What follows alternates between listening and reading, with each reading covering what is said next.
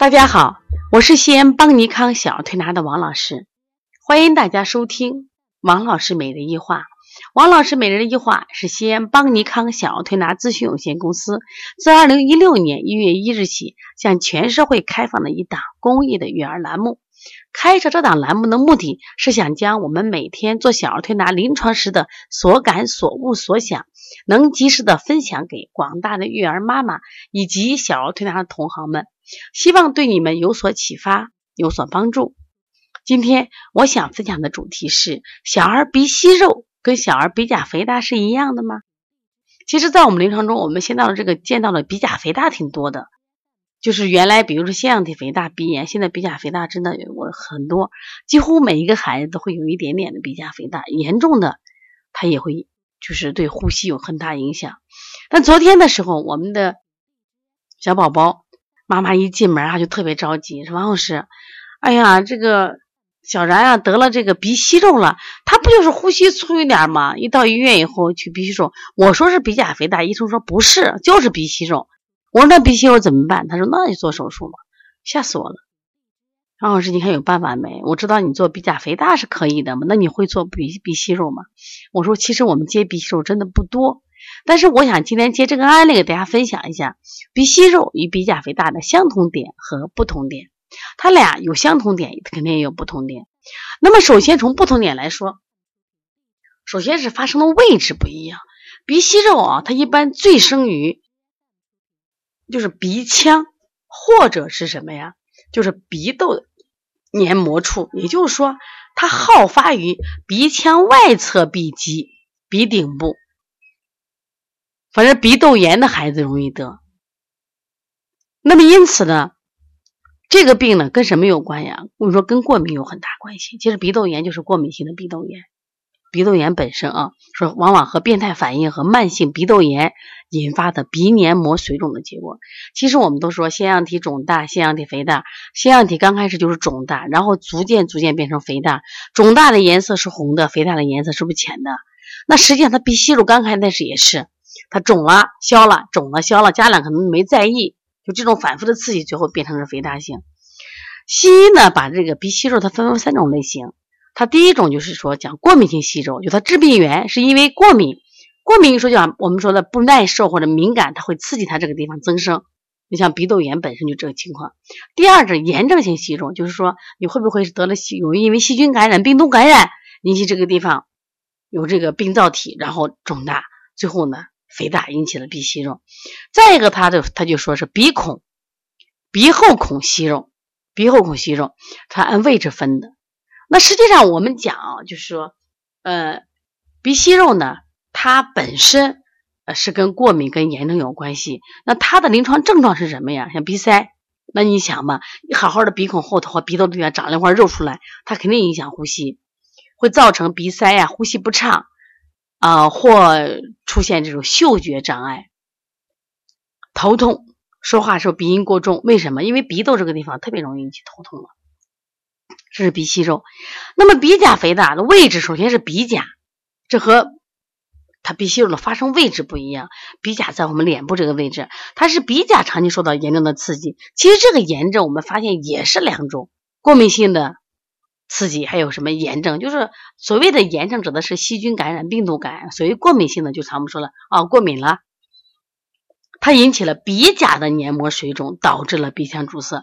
它也分什么呀？鼻甲的肿大和鼻甲的肥大。就刚开始都是肿大，颜色是鲜红的，到后来颜色是什么呀？淡色，但它已经肥大了。那么这些地方都是本来供我们呼吸的。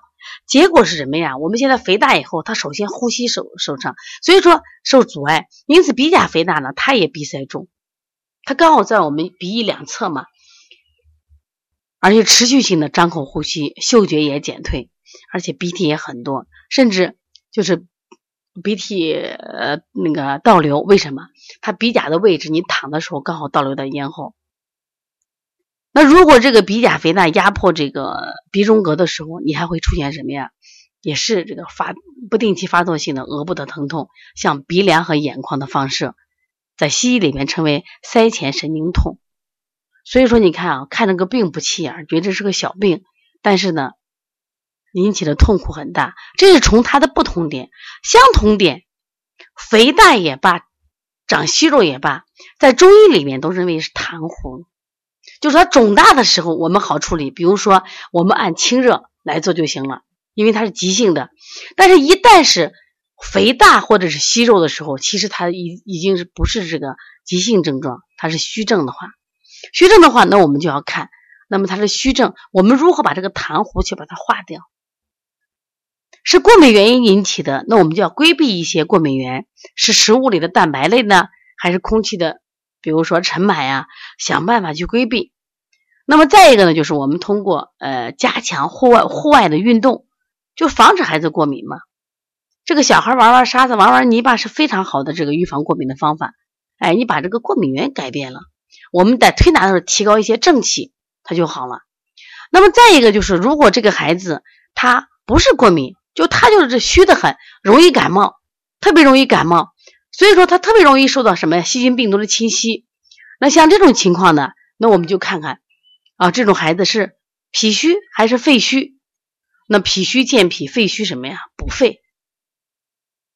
如果是肿大引起的，更简单。肿大引起的往往都是脾胃湿热型的，就是吃太多了、上火了，或者生气了、肝胆郁热型的。那我们是疏肝利胆啊，消食导滞，这都可以了，它就会变小了，而且肿大的特别快。那么肥大呢，也不要着急，通过我们的调理啊，它逐渐的会好的。其实我们现在的调理腺样体和鼻甲呃肥大的时候，我感觉现在真的挺好调的。为什么？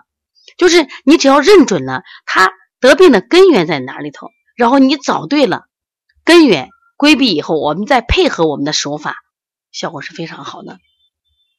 所以说，新的疾病啊在不断的产生，所以说我们的小儿推拿师呀，包括妈妈都一定要学习。因为只有学习，才能让我们变得更强大，才能我让我们客观的认识这些新型的疾病。你像过去的这种鼻甲肥大的病都很少，因为过去的小孩啊，他在户外活动的多。那现在的小孩或鼻甲肥大，说啊，你说西安的雾霾多啊，北京的雾霾多，有鼻甲肥大，不是这样。海南、日本啊，就像咱们说的这个。呃，新加坡的一样，为啥控空调用太多了？所以说屋里屋外这种温温差就会导致我们的鼻腔啊，第一个是鼻腔，它受到不同的热寒的刺激，它就会不断增生，不断的增生，然后引起什么呀？息肉或者肥大。所以说治疗方法上其实还是有相似之点的。所以说不要听它病名多么可怕啊，还是鼻息肉怎么治啊？鼻甲肥大是什么玩意儿啊？不要怕它，那你。就记住，凡是长的疙瘩，如果是红疙瘩，我们用清热的方法去做；如果是我们说淡白色的肥大的疙瘩，一定记住，往往是我们用健脾化痰的手法，健脾化痰的手法，培补正气的手法，效果会更好啊。所以，不断的学习可以让我们变得更充实。那么，在八月三十一号、九月一号、二号，邦尼康将举行第三届的技术论坛。这次论坛的主题是小儿多动症和抽动症。对这个问题，很多人对这些疾病不了解。那我简单的讲一下，多动症它其实又叫做注意力缺乏障碍症。你周围有没有这样的孩子？他有学习困难，但他挺聪明的，学不进去，他是因为注意力出现问题了。这实际上是一道心理疾病。他注意力下降以后，他的记忆力呀，这个理解力啊都会下降。不是他不想学，是因为他注意力缺乏障碍，他是得了一种病。那么还有一些孩子不停的清嗓子，不停的挤眉弄眼、耸肩，如果是经常性的动作，那这一类的孩子也是得病了，他叫小儿抽动症。那这两类疾病都属于小儿心理性的疾病。那心理性的病疾病呢，目前的西医呢都是一些安定的，是抑制的药，那么副作用挺大的。其实我们小儿推拿在做这个。些疾病的时候有很多这个它的好处啊，或它的神奇。